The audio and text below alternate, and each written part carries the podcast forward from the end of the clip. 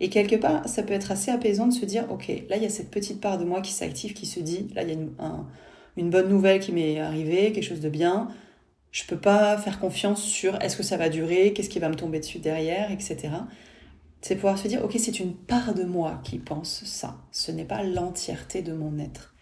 Euh, c'est pouvoir se rappeler que l'anxiété, c'est un symptôme. Et un symptôme, on n'est pas... Euh, souvent, on dit, je suis anxieux ou anxieuse. Sauf que on n'est pas l'anxiété. L'anxiété, c'est un symptôme.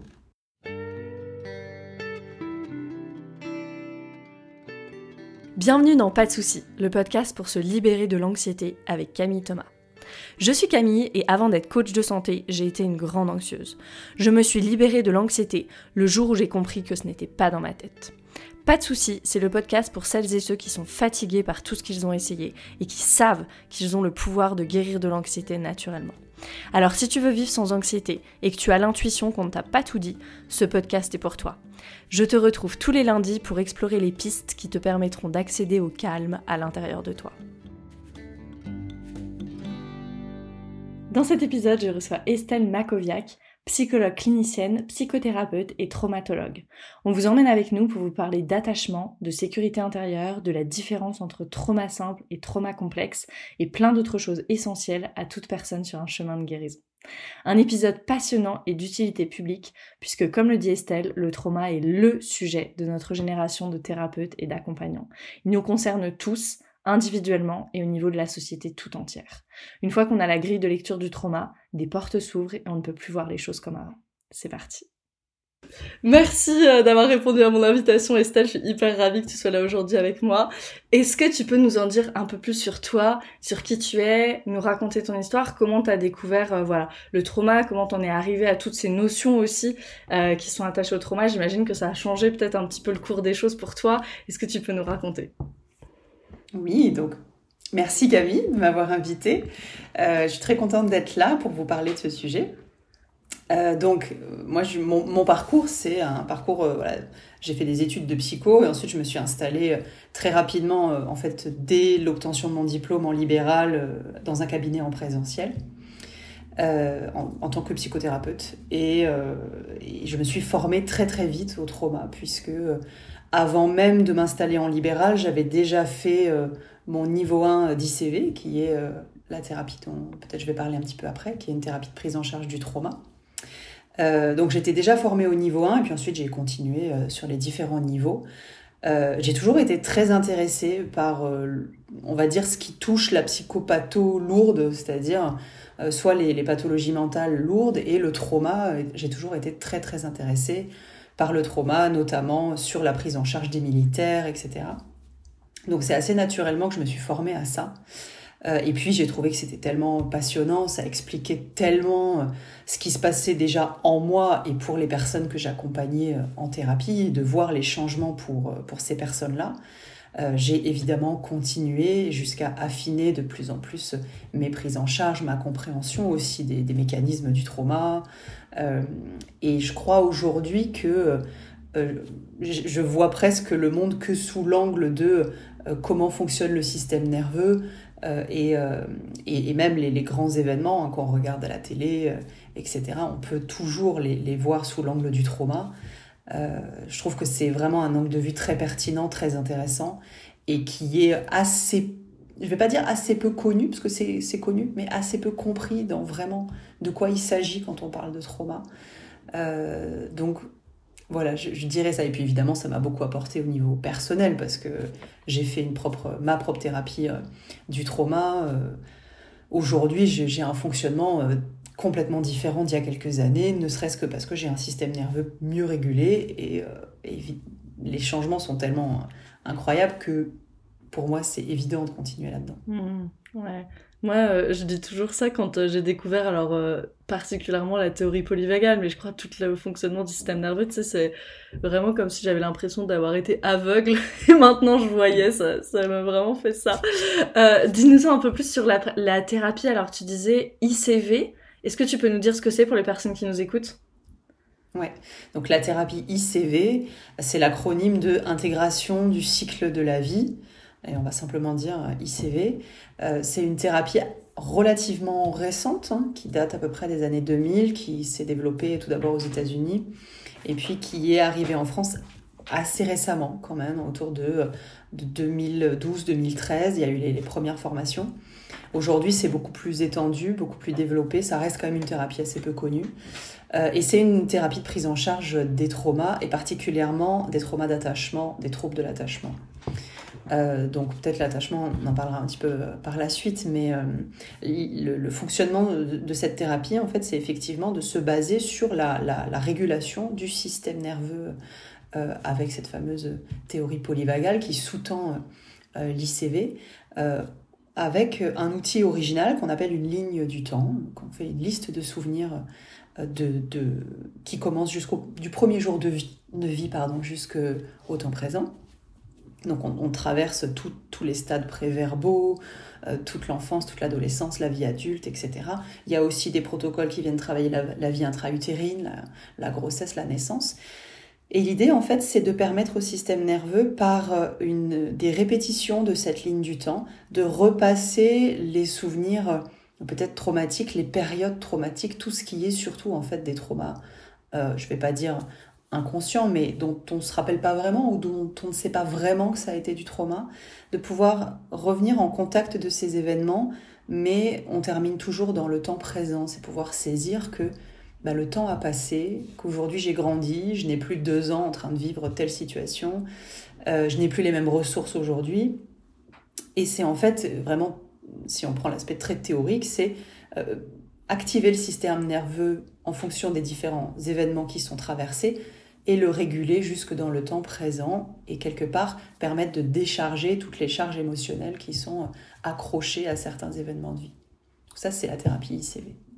Donc voilà, on, travaille beaucoup euh, en ICV avec le trauma. C'est quoi le trauma? J'ai accueilli euh, Safia Arnouz euh, dans un précédent épisode et elle nous parlait, elle nous disait qu'en TRE, donc Tension and Trauma Release Exercises, il parlait du trauma avec un grand T et trauma avec un petit t. Est-ce qu'il y a cette distinction aussi en, ICV Je sais que toi tu parles de multi-mini trauma, j'adore cette expression, je la trouve géniale. Je sais pas si elle vient de toi ou j'adore. Euh, est-ce que tu peux nous en parler ça de, c'est quoi le trauma pour toi? Est-ce qu'il y a des distinctions en fonction de l'intensité? Voilà, comment tu travailles euh, toi avec ces notions-là? Ouais. Alors, euh, en traumato, on va vraiment distinguer deux types de traumas peut-être ce qu'elle appelle trauma avec un grand T, trauma avec un petit T, je ne sais pas, mais en tout cas, nous, on va les classifier en ce qu'on appelle les traumas simples et les traumas complexes. Les traumas simples étant euh, les traumas que l'on entend classiquement, en fait, euh, souvent à la télé, hein, des catastrophes, euh, des, des, attaques, des agressions, enfin, c'est un trauma qu'on peut dater dans le temps. Tel jour, le 11 septembre 2001, il y a eu ça qui s'est passé. C'est un, un trauma daté dans le temps, qui a un début, qui a une fin, et la vie est comme euh, coupée en deux. Il y a l'avant et il y a l'après l'événement, ou peut-être on va développer des symptômes de trauma après l'événement. Ça, c'est ce qui est de l'ordre du trauma simple. Et puis, il y a les traumas dits complexes, qui sont euh, les traumas que l'on rencontre souvent, enfin la plupart du temps, dans l'enfance, dans la petite enfance, qui se développent au sein de la famille ou au sein de l'environnement euh, dans lequel on grandit. Euh, et qui vont être soit des traumas euh, de type maltraitance, de type négligence, où il y a vraiment euh, de, la violence tous les jours, de manière répétée. Et de fait, on ne peut pas dater effectivement le, souvenir, parce qu'il y en a tellement, et puis ça s'est reproduit tout, tellement souvent qu'on ne peut pas le dater. ou alors, c'est ces fameux multimini-traumas, c'est-à-dire des personnes qui vont avoir le sentiment qu'elles ont eu une enfance tout à fait heureuse, normale, ce qui est certainement le cas, hein, je veux dire, on ne va pas remettre ça en question, mais elles n'ont pas accès à toutes les petites formes de trauma qu'elles ont vécues euh, enfant dans le lien avec leurs parents, et c'est là qu'on parle de trauma d'attachement.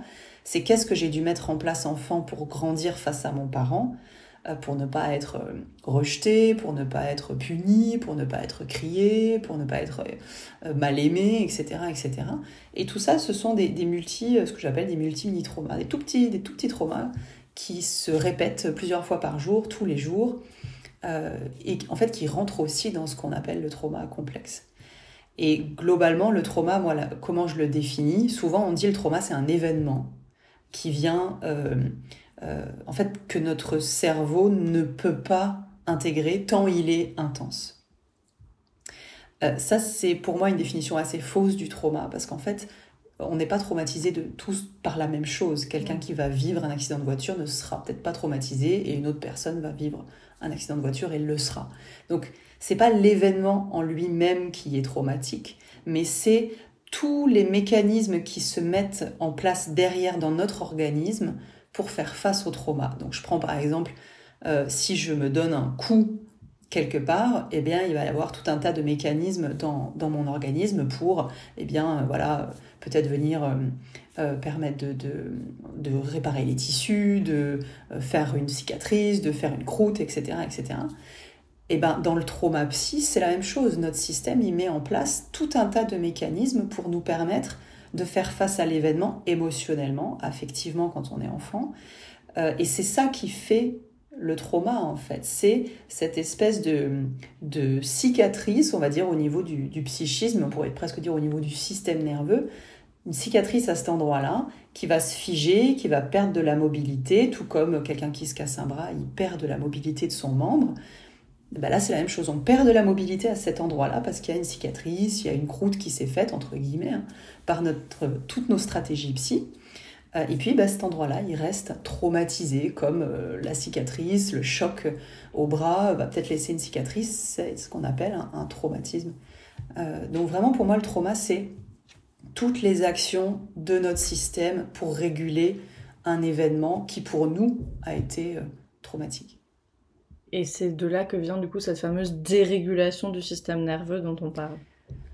Exactement.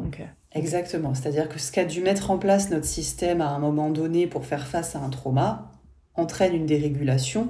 Et il faut bien aussi se dire que plus l'on est jeune, plus la, dérégulation est, grande parce que un, système euh, euh, qui a, je sais pas, d'un petit enfant de 2 ans ne va pas pouvoir tolérer les mêmes choses qu'un adulte de 50 ans.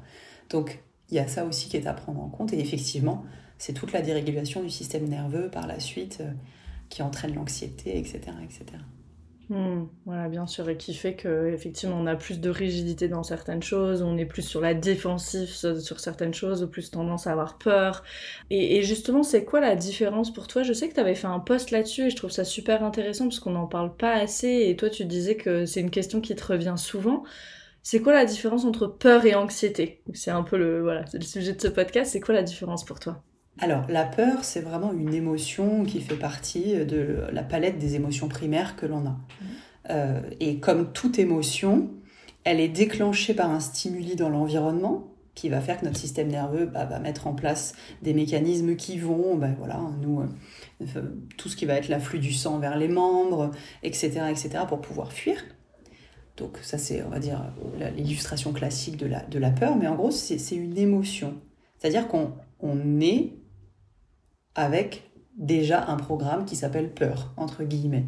Tout comme on est avec un programme qui s'appelle colère, un programme qui s'appelle joie. Euh, c'est-à-dire que dans toutes les cultures du monde, on a peur. On est en colère, on a de la joie, etc. Donc c'est une émotion. Et qui dit émotion dit euh, qu'il y a une augmentation au moment où il y a effectivement quelque chose dans l'environnement ou dans aussi le monde interne qui nous fait peur, par exemple j'ai une douleur, voilà, qu'est-ce qui se passe? Peut-être je vais avoir peur.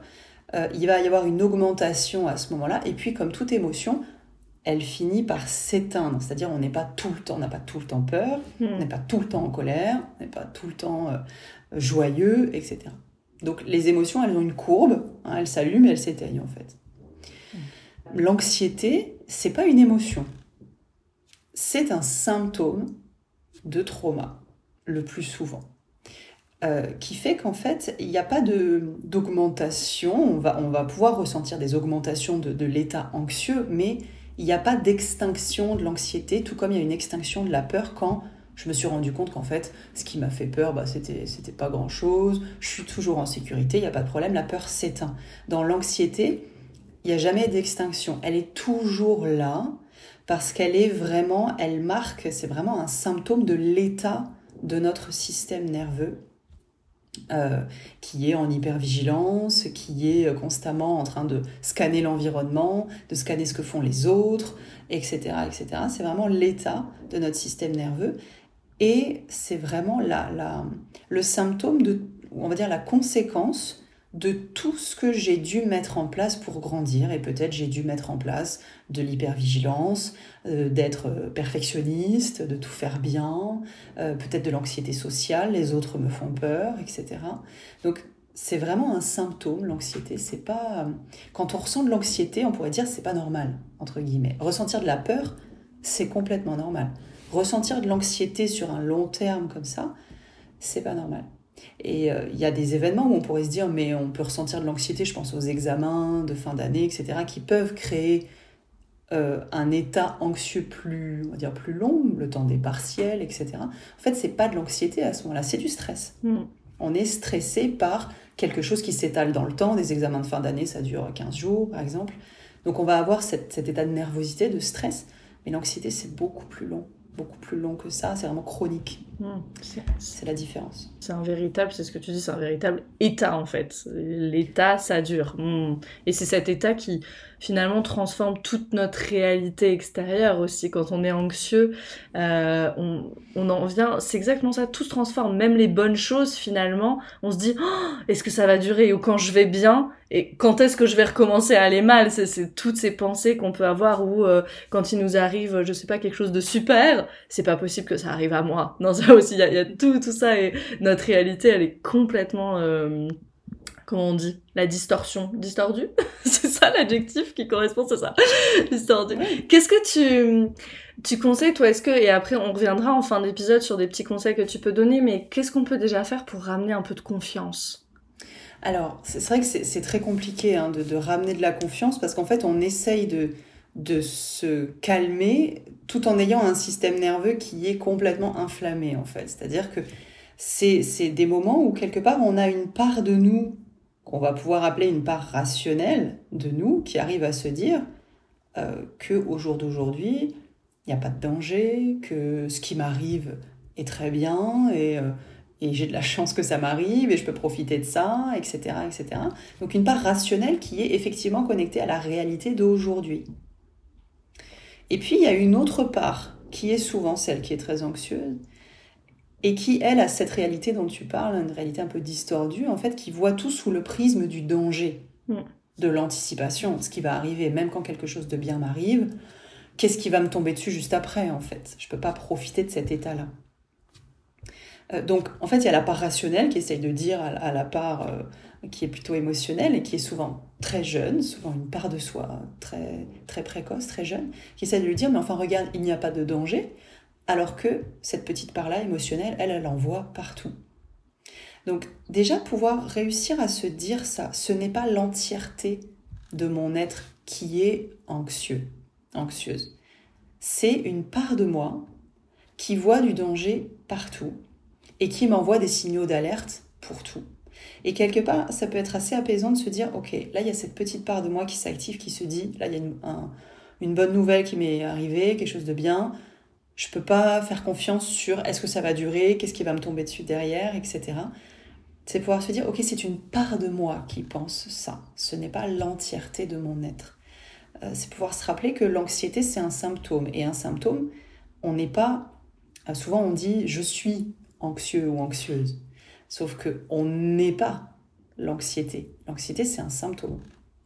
C'est pouvoir se dire, ok, là, il y a une petite part de moi qui fait pas du tout confiance à ce qui est en train de se passer, alors que bien, moi, j'arrive à, bien voir dans le temps présent que ce qui se passe en, en réalité, effectivement, c'est positif.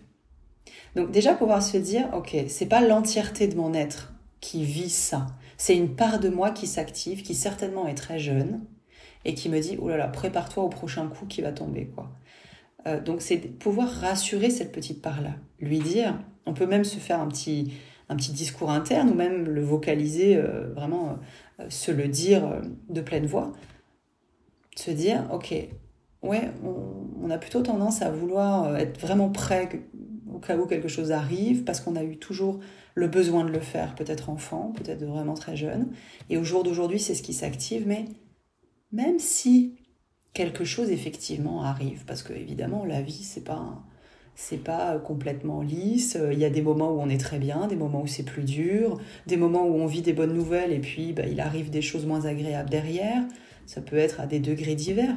C'est pouvoir se dire que quel que soit ce qui arrive, ce qui arrivera, parce que c'est une possibilité, on va pas se mentir, j'aurai les ressources de faire face à ça.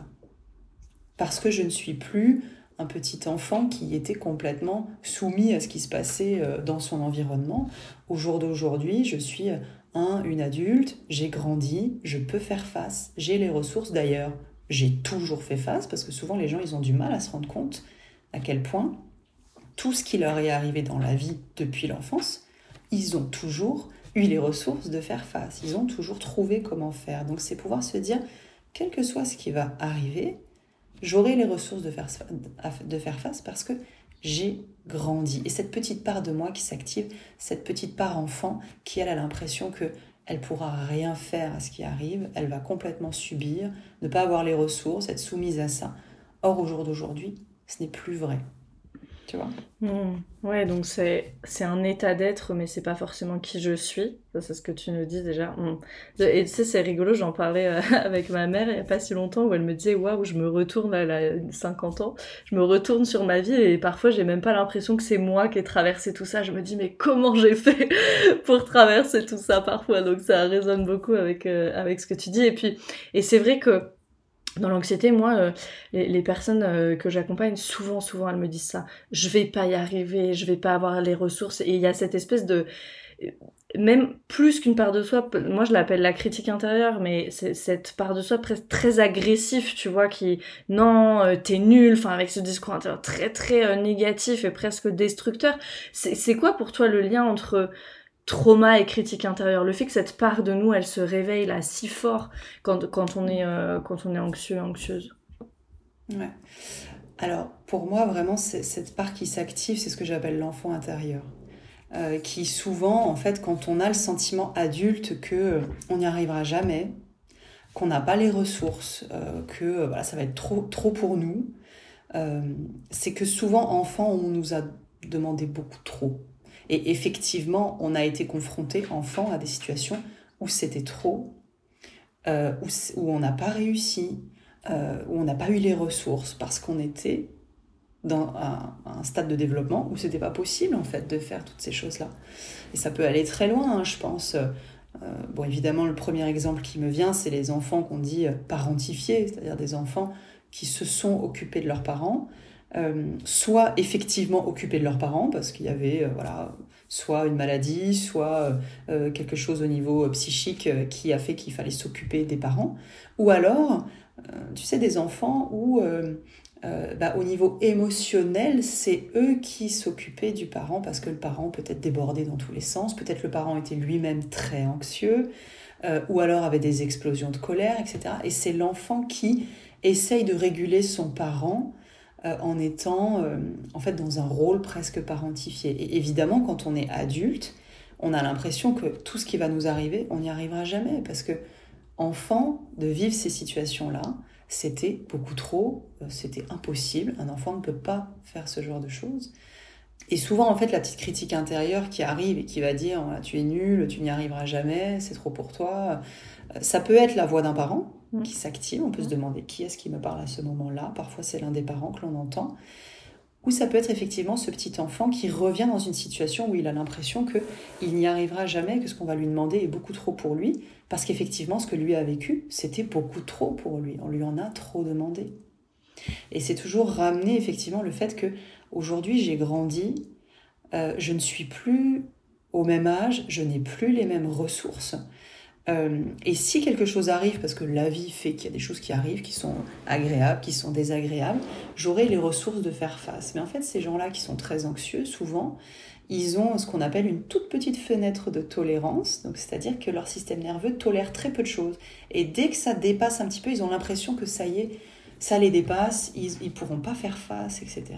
Et en fait, c'est pouvoir vraiment ramener le de la régulation, ça on peut le faire en thérapie très très bien, ramener de la régulation pour en fait petit à petit ouvrir cette fenêtre de tolérance, l'élargir pour que quelque chose qui auparavant venait tout de suite euh, m'activer, j'avais l'impression que c'était trop pour moi, bah, que ça devienne en fait quelque chose que je peux tout à fait gérer, parce que c'est le cas aujourd'hui, je peux tout à fait gérer ça.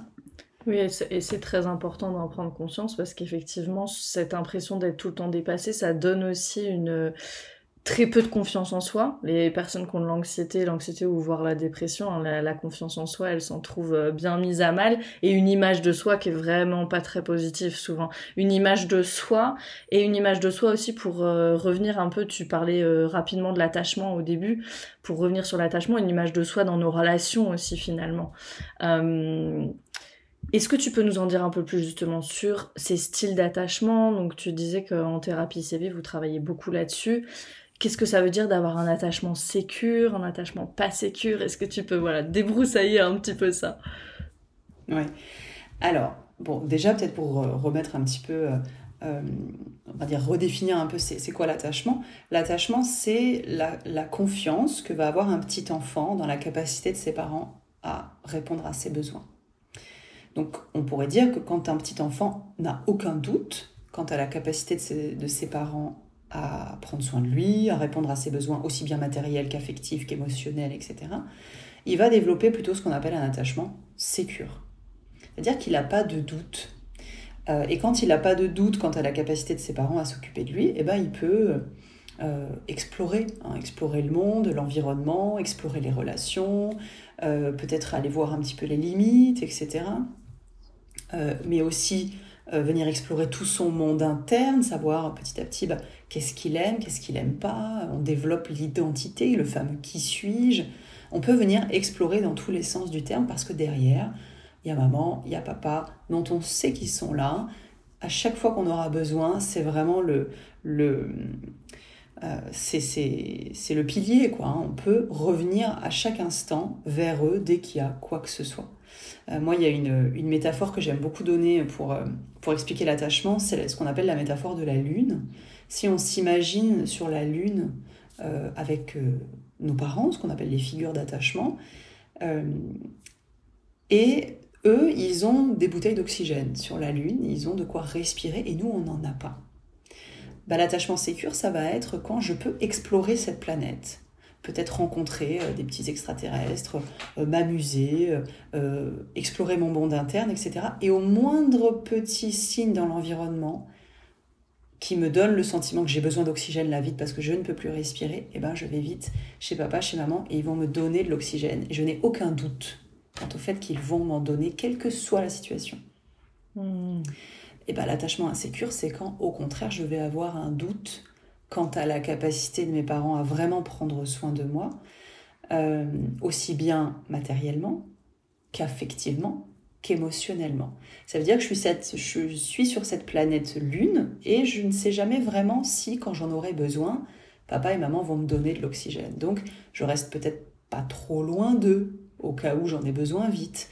Peut-être que je vais trouver des stratégies pour être sûr d'en avoir, par exemple, ne surtout pas énerver maman, ne surtout pas énerver papa, être très sage ou au contraire être euh, très, très actif, ou au contraire, bref, il y a des, millions de stratégies euh, possibles. Ça, c'est plutôt l'attachement insécure quand j'ai un doute. Euh, et qui va me demander ce doute de mettre en place des stratégies qui vont ensuite se retrouver à l'âge adulte, et c'est ce qu'on appelle les fameux attachements évitants, ambivalent, désorganisé, évitant étant plutôt, plutôt euh, celui où bah, je vais complètement euh, me déconnecter de mes émotions, je vais très peu les exprimer, je vais beaucoup faire les choses seule, je ne demanderai jamais d'aide. Ce sont des enfants dont souvent on a dit qu'ils étaient euh, très matures pour leur âge, très débrouillards, ils font les choses tout seuls, ils demandent peu d'aide, ils pleurent pas beaucoup, souvent. je caricature, les grands traits, c'est ça.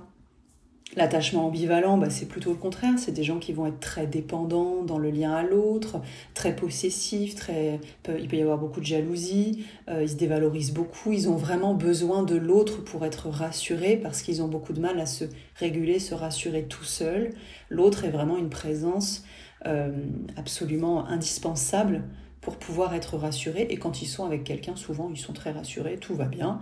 Mais si cette personne s'en va, s'il y a une rupture, s'il y a une séparation, ou s'il y a parfois juste le fait d'être seul quelque part à la maison, ou de faire quelque chose seul, je pense partir en voyage seul, prendre le bus, prendre la voiture seul, eh bien ça, ça les met beaucoup beaucoup en stress. Alors que l'attachement évitant, au contraire, c'est plutôt la relation avec les autres qui est compliquée, qui les met en stress. Ça, c'est les, deux premiers grands types d'attachement insécure. Et puis il y a le troisième, l'attachement désorganisé, qui est vraiment un attachement qui se construit euh, dans des foyers où il y a eu de la peur, justement. Et là, je parle de la peur, vraiment de l'émotion peur, soit face à un parent qui était peut-être effrayant, qui faisait peur. Euh, bon, évidemment, les cas de maltraitance, de négligence, mais pas que. On peut avoir vécu avec un parent qui faisait peur parce que peut-être il criait beaucoup, peut-être il était très très strict. Et donc, ça fait ressentir vraiment régulièrement de la peur à l'enfant, qui du coup ne sait pas vraiment comment se comporter à la maison. Euh, est-ce que je dois être très calme? Est-ce que je dois quand même aller vers papa s'il crie beaucoup? Ou est-ce que je dois faire comme s'il ne me voyait pas? L'enfant ne sait pas vraiment comment se comporter, il marche un peu sur des œufs. Et dans l'attachement désorganisé, il s'appelle comme ça parce que pour faire face à la peur, eh bien, je vais développer des types de stratégies désorganisées, c'est-à-dire un coup, je vais être plutôt comme le fonctionnement de l'attachement, évitant, très loin, très distant, faire les choses seul. Mais en même temps, dans l'attachement ambivalent, oui, mais quand même, je suis très dépendant, j'arrive pas à faire les choses seul, etc. Et il mélange un peu les deux types de stratégies, c'est pour ça qu'il s'appelle désorganisé, mais tout ça, c'est pour faire face à la peur. Ça, c'est les trois grands types d'attachement insécure. Donc pour soi, pour aller travailler sur son style d'attachement, déjà, est-ce que la première étape, c'est d'aller se libérer de peut-être ce mythe de l'enfance heureuse? Est-ce que ça, c'est un obstacle de se dire, voilà, toi, tu dis, euh, une, une, grande partie de tes patients te disent, mais j'ai eu une enfance heureuse et toi aussi euh, t'as partagé ça sur tes réseaux, que tu disais ok j'ai eu une enfance heureuse, pourquoi j'aurais un problème de euh, d'attachement? Tu, tu peux peut-être nous en dire un peu plus, peut-être sur euh, voilà toi ton évolution personnelle avec ça, si c'est ok hein, d'aller un peu là-dedans. Moi je me mhm. retrouve complètement dans l'attachement euh, désorganisé à tendance évitant. Mais euh, ouais, ouais, j'avais un, papa qui faisait des crises de colère euh, énormes pour un rien, un tout et un rien quand j'étais petite. Mais il a fallu, il m'a fallu vraiment beaucoup de temps pour me libérer de, de ce mythe de l'enfance heureuse, très bucolique, etc. Et ça a été que quand j'ai accepté ça, de me dire oui, ça ne remet pas en cause le fait que mes parents m'aimaient, etc. Parce qu'il y avait ça aussi derrière pour moi. Ça remet rien en cause, mais il y a eu tout ça et, maintenant je peux aller le voir. Hmm. Ouais. Alors déjà dans un premier temps, je crois que c'est vraiment important de, rappeler que l'attachement et l'amour, c'est deux choses différentes. Euh, parce que souvent, moi je vois mes patients, quand on commence à parler de ce genre de choses, ils me disent mais enfin, moi je comprends pas, mes parents ils, m'aiment, etc. Oui, bien sûr. L'attachement ne remet à aucun moment en cause l'amour que l'on se porte. Euh, l'attachement, c'est comment j'ai appris à être en relation. Donc peut-être que euh, euh, le parent va avoir un, attachement lui-même insécure, traumatisé de sa propre enfance, qui va entraîner dans le lien avec ses enfants eh bien, des choses compliquées pour lui, mais qui n'entache en rien l'amour qu'il porte à ses enfants. Donc c'est vraiment très différent de distinguer les deux. Euh, et moi je sais que, bon, pareil, hein, très longtemps, moi j'avais vraiment ce mythe de l'enfance heureuse, euh, très, très, vraiment très joyeuse, presque parfaite, hein, quelque chose de très, très lumineux comme ça. Et pourtant, bon, pourtant j'ai quand même terminé en psycho, sans vraiment me poser la question de pourquoi j'étais en psycho. Et puis petit à petit, au fil de, voilà, j'étais étudiante, au fil de mes relations, de couple, etc., de mes amitiés, je me rendais bien compte qu'il y avait quelque chose dans le lien qui n'était pas euh, qui n'était pas du tout sécure pour moi.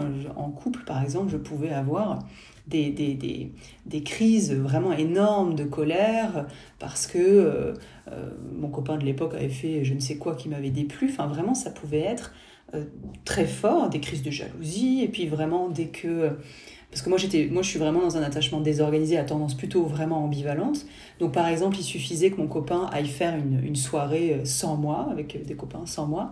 Euh, c'était l'enfer, c'était l'enfer. Il fallait qu'ils m'écrivent toutes les minutes pour, euh, pour bien me dire ce qu'ils étaient en train de faire, où est-ce qu'ils allaient, que tout allait bien, etc., etc. Je me disais quand même, bon, effectivement, il y a quelque chose qui n'est pas très sécure. Mais j'avais cette petite voix qui me disait, oui, mais bon, tu as toujours eu une enfance heureuse, et puis tu as les parents derrière qui te disent, mais tu as eu une enfance heureuse, tu n'as manqué de rien, etc., etc. Donc tu finis par te dire, bon, bah, il y, a une dissonance entre ce que je vis vraiment dans la réalité et ce que mon, mon cerveau a reconstruit de cette enfance-là. Et euh, c'est en commençant euh, vraiment à, travailler avec des patients, à travailler sur moi en ICV, moi je fais une thérapie ICV à côté, euh, que vraiment, en fait, je me suis rendu compte, on peut avoir vécu une enfance très heureuse, et avoir vécu en même temps que cette enfance heureuse des moments très compliqués et notamment dans le lien avec le parent. C'est-à-dire que peut-être que dans l'enfance, il n'y a pas eu d'événements particulièrement compliqués, euh, traumatiques, peut-être il n'y a pas eu de séparation, peut-être il n'y a pas eu de, je sais pas, de redoublement, enfin peut-être il y a eu vraiment euh, ce truc très linéaire où tout s'est bien passé, mais dans le lien avec les parents, il y avait quelque chose qui était très compliqué, sans même que l'on s'en rende compte, et ça c'est la grande magie de la dissociation, c'est qu'on ne... En fait, le corps se dissocie de ce qui se passe vraiment en lui, et puis on va créer en fait cette espèce de, de souvenir très très heureux de l'enfance qui est vrai, et on remet pas ça en question, mais qui met dans l'ombre toutes les difficultés qui existaient pour autant, en même temps qu'une enfance très heureuse. Donc c'est vraiment le, ce que j'appelle le multi-mini-trauma, c'est aussi ça, c'est des tout petits traumas, mini-traumas dans le lien aux parents, mais qui se multiplient, puis en fait ça nous paraît presque normal, et puis peut-être on va se dire, bah oui, moi j'ai eu un père très colérique, mais bon c'était comme ça à la maison, sauf qu'un père très colérique qui explose de colère à la maison, bah ça, ça, laisse des traces sur les enfants, évidemment. Tu peux nous en parler justement de la dissociation, puisque tu en parles maintenant? Est-ce que tu peux nous expliquer donc la dissociation on se dissocie de ce qui se passe dans, notre corps, c'est ça? Est-ce que tu peux nous en dire un peu plus? Ouais. Alors, il y a plusieurs types de dissociation. Hein. Euh, mais là, peut-être celle dont je vais parler, c'est en fait celle que l'on connaît classiquement, c'est-à-dire quand notre système nerveux sort de sa fenêtre de tolérance. Ce qu'on appelle la fenêtre de tolérance, on sort soit par le haut, c'est-à-dire en sympathique, soit par le bas, c'est-à-dire en dorsal. Hein, c'est la théorie polyvagale, et au milieu, on est en ventral. Quand je suis sortie par le haut, c'est-à-dire je suis hyper agitée, hyper activée, peut-être je pleure, peut-être je crie, etc. Je suis en mode combat ou fuite. Je suis déjà dissociée à ce moment-là. Parce que je suis plus vraiment dans mon corps, je suis plus vraiment dans le temps présent, je suis dans la recherche d'une solution pour m'apaiser. Et en fait, ça, ça nous arrive plein de fois par jour. On se dissocie régulièrement dans la journée, c'est pas grave. Ou alors si je suis en, si je sors par le bas de ma fenêtre de tolérance, plutôt en dorsale, bah ça, ça peut arriver par exemple si euh, après un repas euh, très copieux, je suis sur le canapé en train de comater, comme on dit, bah, je suis en dorsale à ce moment-là, je suis dissociée en soi. Et c'est pas grave. Parce que notre système nerveux, il est fait pour se réguler et pour passer dans les différentes phases. On passe toujours de sympathique, ventral, dorsal, etc.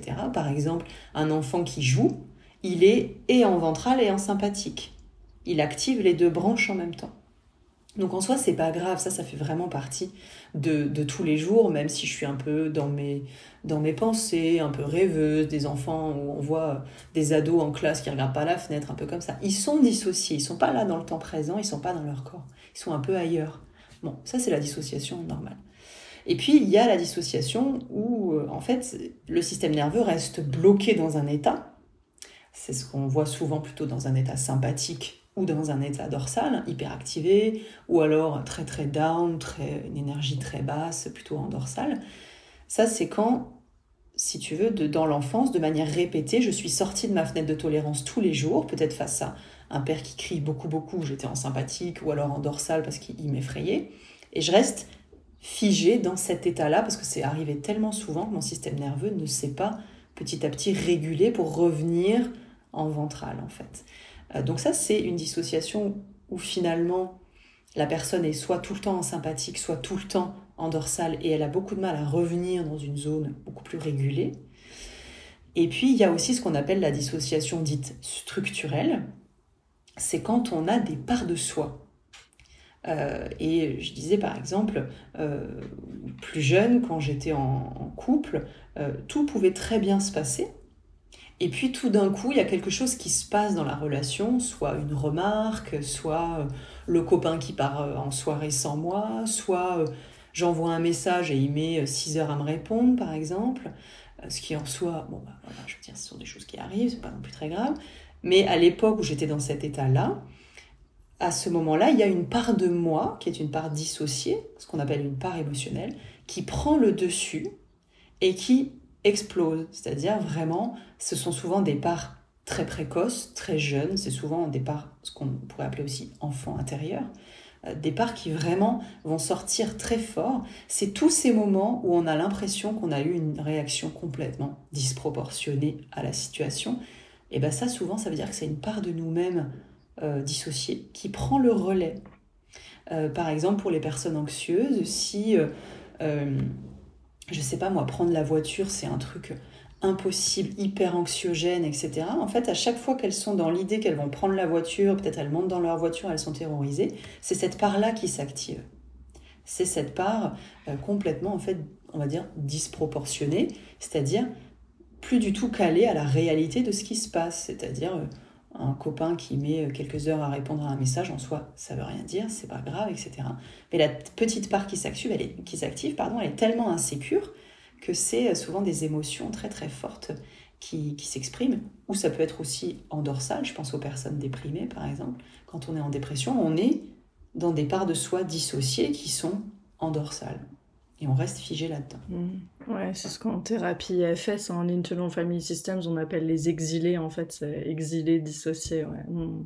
C'est hyper, euh, hyper intéressant. Donc, donc, tu le disais, donc, tu parlais du système nerveux qui, qui reste bloqué finalement on, dit souvent ou on, voit dans le trauma que c'est bien de travailler avec le corps, que le trauma est dans le corps. Bon, notre système nerveux, il est bien partout dans notre corps, ça on comprend. Euh, est-ce que toi tu travailles avec le corps dans ta pratique? Est-ce que c'est quelque chose que tu conseilles? Est-ce qu'il y a des pratiques en particulier que voilà toi t'affectionnes particulièrement pour peut-être même accompagner une thérapie? Voilà, comment euh, t'intègres le corps toi dans ce que dans ce que tu fais et dans cette notion de trauma? Alors, moi, en fait, j'intègre le corps tout le temps parce que l'ICV, c'est une thérapie euh, psychocorporelle. Donc, dès qu'on fait de l'ICV, on travaille avec le corps et en particulier avec la mémoire du corps, puisqu'en fait, on vient travailler avec la mémoire du système nerveux, on pourrait dire.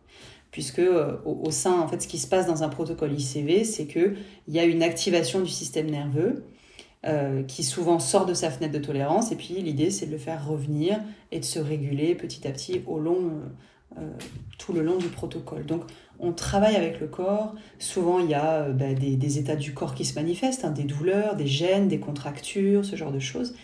Et on vient, plus on régule le système nerveux au fil du protocole pour permettre à ces, euh, à ces douleurs, ces contractures, ces tensions, des maux de tête, etc., de s'apaiser. Donc l'ICV, c'est déjà en soi une pratique psychocorporelle.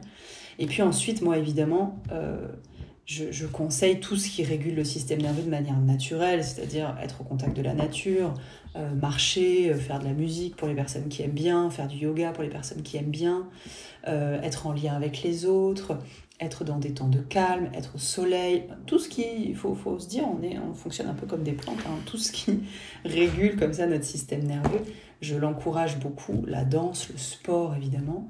Moi, ce que j'affectionne particulièrement, c'est la randonnée. J'aime beaucoup, beaucoup faire de la randonnée. Donc, euh, donc je le conseille aux gens qui peuvent en faire près de chez eux. Mais je vais vraiment beaucoup euh, pousser mes patients à, faire ça, ce qui est souvent compliqué quand on est en dorsale, etc. C'est compliqué d'aller se mettre en mouvement, mais c'est vraiment très important, l'alimentation aussi évidemment. Euh, et puis j'aime aussi pour les personnes qui sont un peu réceptives, proposer, pourquoi pas, de complémenter avec des approches un peu plus énergétiques, un peu plus, voilà, qui, vont venir travailler ce genre de choses, parce que le trauma impacte aussi notre énergie, forcément, puisque euh, on parle de système nerveux, donc notre système nerveux, il nous fait avoir une aura énergétique autour de nous qui est impactée par le trauma. Euh, donc pour les personnes qui sont sensibles à ça, je leur propose aussi pourquoi pas d'aller travailler là-dessus. Euh, mais globalement, tout ce qui fait bouger notre corps, tout ce qui nous, toutes les activités que l'on ferait naturellement en tant qu'espèce, ce sont des activités qui sont à privilégier pour réguler le système nerveux. Ça peut être de plein de choses, hein, de la danse. Ouais, on est beaucoup plus euh, animal et plante qu'on veut bien euh, le penser. et eh oui. yes. Euh, une, dernière question, le, le, trauma, donc tout a parlé de ce qui se passe dans notre, dans notre enfance et ce qui peut se passer bien sûr après dans notre vie adulte aussi, les accidents, etc., les catastrophes, tout ce qu'on tout ce qu'on connaît. Tout ça, ça vient aussi intégrer des croyances en nous. Si euh, voilà, j'ai eu peut-être un certain type d'attachement avec mes parents ou des choses qui étaient répétées dans l'enfance, et ben j'ai intégré la croyance que je sais pas, euh, c'est dangereux même euh, d'être joyeux ou c'est dangereux de me montrer ou je ne mérite pas tout ce genre de toutes ces croyances qu'on peut avoir. Et il y a des croyances, alors peut-être dont on a conscience, mais d'autres dont on a bien moins conscience aussi, qui sont dans notre subconscient, inconscient et presque auxquels on n'a pas accès. Comment est-ce qu'on peut faire pour s'en libérer? Parce que c'est lourd quand même. Comment est-ce qu'on peut faire pour s'en libérer? Comment est-ce que toi tu travailles avec ça? Alors moi j'aime beaucoup dire que le trauma c'est comme une seconde peau. C'est-à-dire qu'on on, s'identifie souvent beaucoup au trauma et en particulier au trauma d'enfance, mm. euh, comme si c'était notre peau à nous, comme si c'était qui l'on est. Euh, et en réalité, c'est une peau qui peut, qui s'en va, le trauma, qui peut partir. On peut se libérer de cette peau-là. Euh, et effectivement, ça peut prendre la forme de toutes les manières dont on, va se, définir. Par exemple, les gens qui vont dire, bah, moi je suis anxieux, moi je suis timide, je suis colérique, euh, je suis euh, euh, hyper ambitieux, moi je lâche jamais rien, je suis une machine, on peut, on peut compter sur moi constamment, ou alors moi je, je suis un procrastinateur, moi je vaux rien, moi je suis nul. Tout ça, c'est des couches de trauma. C'est une seconde peau que qu'on a petit à petit enfilée dans l'enfance parce que c'est la peau qu'on nous a donnée en fait. Le trauma, c'est ça. C'est euh, si enfant, j'ai toujours été confrontée au fait que euh, les autres sont menaçants, les autres me font peur, bah peut-être qu'effectivement, me protéger en étant timide, en étant réservé, en étant effacé, c'est la meilleure chose que j'ai pu faire pour grandir. Euh, ou alors si j'étais dans un environnement où il fallait tout le temps exceller, bah peut-être effectivement qu'être une véritable machine, euh, tout réussir, être hyper ambitieux, bah c'est ce qui m'a permis de grandir dans cet environnement-là. Donc c'est pouvoir se dire toutes les manières dont on se définit, qu'est-ce qui est de l'ordre de ce que je ressens être vrai pour moi et de ce qui est de l'ordre du trauma qui nous a figés dans ce fonctionnement-là. Euh, et moi, j'aime beaucoup l'amener comme ça à mes patients. Souvent, je leur dis, vous êtes des oignons et on va enlever les couches. Parce que plus on enlève les couches et plus on se découvre être une autre personne.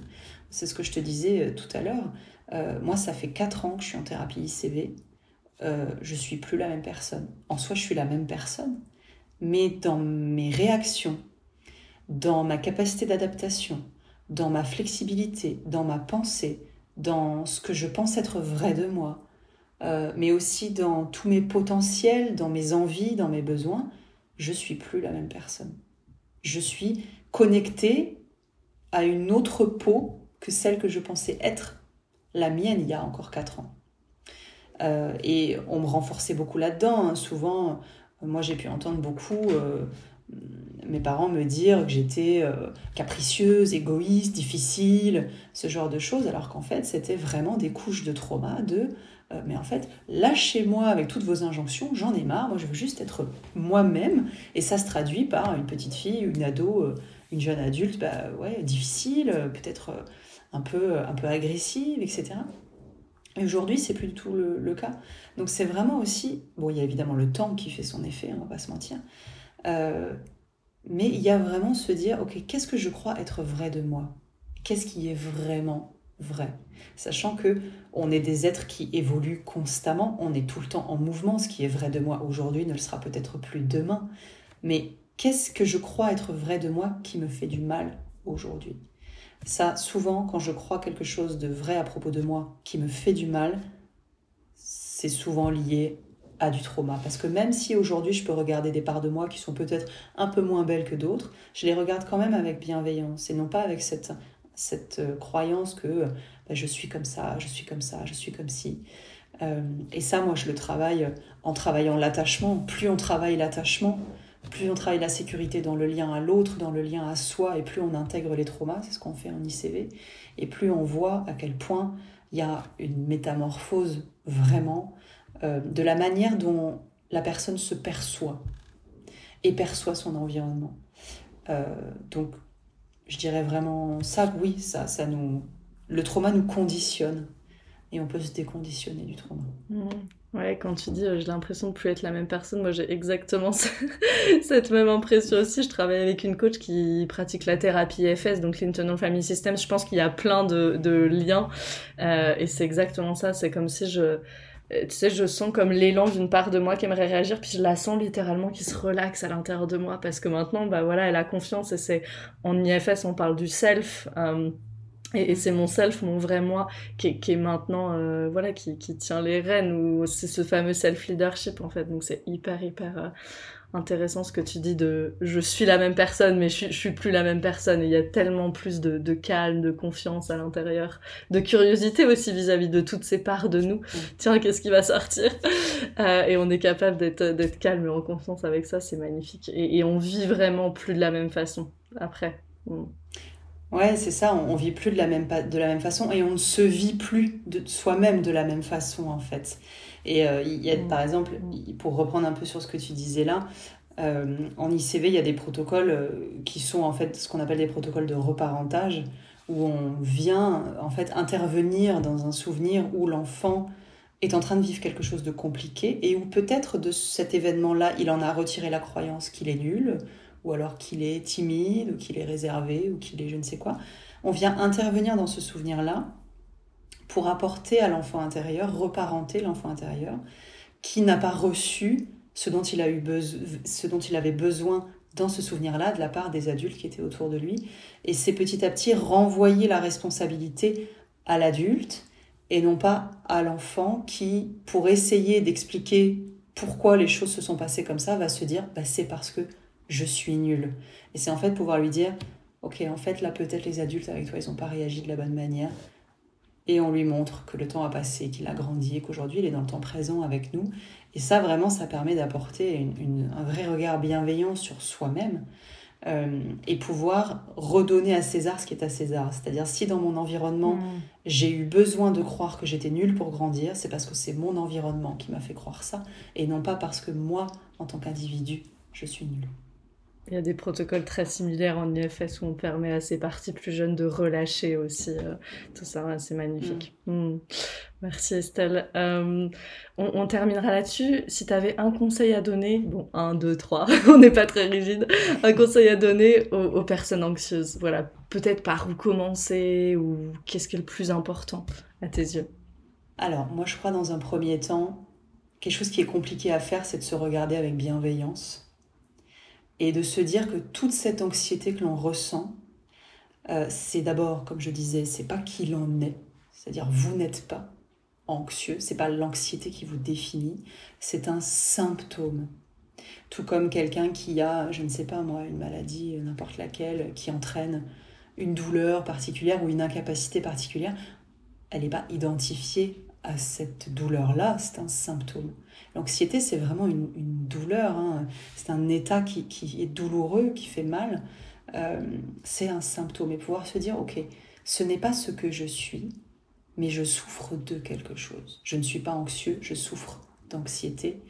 Euh, parce que dans mon enfance, euh, quelque part, ça c'est quelque chose que j'aime beaucoup faire aussi avec mes patients, c'est cette anxiété que l'on ressent aujourd'hui, elle nous a été très utile à un moment donné, sûrement dans l'enfance, que ça a été très utile de développer toutes ces stratégies-là pour grandir, même si au jour d'aujourd'hui, elles nous sont très coûteuses. Et de pouvoir se dire, juste se dire, et si on y arrive, de pouvoir remercier ça, de se dire, ok, tout ce que j'ai mis en place pour grandir m'a tellement servi que c'est toujours présent aujourd'hui parce que c'est ce qui a marché pour moi, pour mon système nerveux. Il ne veut pas lâcher ce truc-là parce que c'est ce qui nous a permis de grandir mais aujourd'hui ça nous est coûteux, ça nous est plus utile, ça nous handicape peut-être, euh, mais ça a été extrêmement utile. Et quelque part de pouvoir se dire je veux juste prouver à mon système, je veux juste me prouver qu'au jour d'aujourd'hui j'ai plus besoin de toutes ces stratégies qui m'ont été très utiles par le passé, parce que vraiment souvent on a du mal à se dire mais tous les symptômes que j'ai aujourd'hui, ça m'a vraiment été utile euh, à un moment donné dans ma vie? Et oui, au jour d'aujourd'hui, c'est des symptômes peut-être handicapants, compliqués à vivre, mais dans l'enfance, je vous garantis que ça a été d'une utilité extrême. Donc pouvoir remettre les choses, euh, tu vois, à cette place-là. Mmh, et que c'était nécessaire pour la survie. Exact, mmh. exact. C'est toujours une question de survie. Notre système nerveux, il fonctionne que à sécurité ou insécurité, et donc survie ou mort. Donc si j'ai eu besoin de faire ça dans l'enfance, c'est certainement que mon système nerveux, pour pouvoir survivre, il a décidé de mettre ça en place et c'était le plus adapté pour moi en fonction de mon environnement. Donc pouvoir le voir, cette anxiété, non pas exclusivement comme quelque chose de compliqué, d'handicapant, de difficile, de douloureux, mais comme quelque chose qui nous a été très utile. Hmm.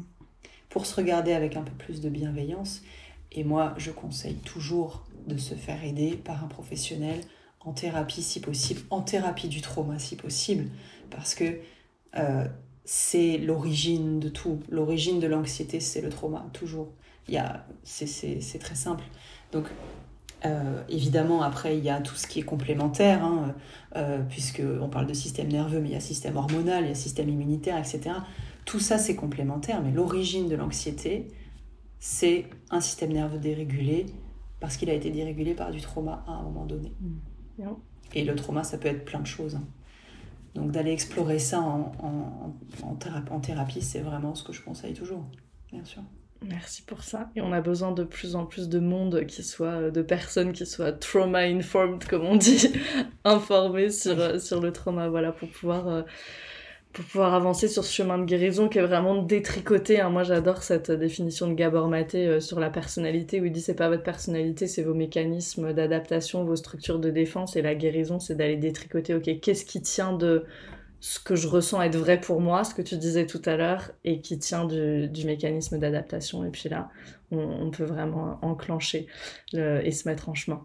Se mettre en chemin sur le sentier, comme tu dis, on va terminer sur ce mot-là.